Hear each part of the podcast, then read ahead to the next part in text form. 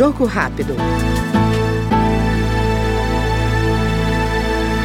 Autor do projeto de decreto legislativo que susta decreto do Poder Executivo Federal, que alterou as regras para o cumprimento das metas anuais compulsórias de redução de emissões de gases causadores do efeito estufa, o deputado Arnaldo Jardim, do Cidadania de São Paulo, defende a sua medida. Segundo ele, a iniciativa será um passaporte para que o Brasil se destaque na lista dos países que também reduzem a emissão de gases de efeito estufa. Nós estamos falando do etanol, que é produzido a partir da cana e pode ser do milho também.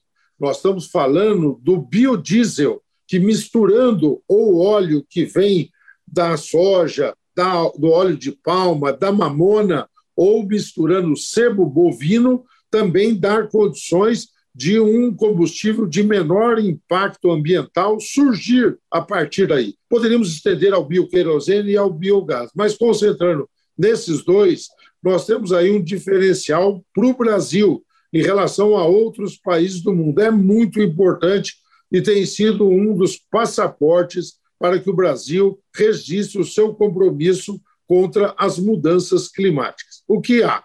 Quando nós votamos o Renovabil, se instituíram uma série de metas e nós nós tivemos esta emissão, essa meta alterada por um decreto do Executivo. Este foi no Jogo Rápido o deputado Arnaldo Jardim, do Cidadania de São Paulo.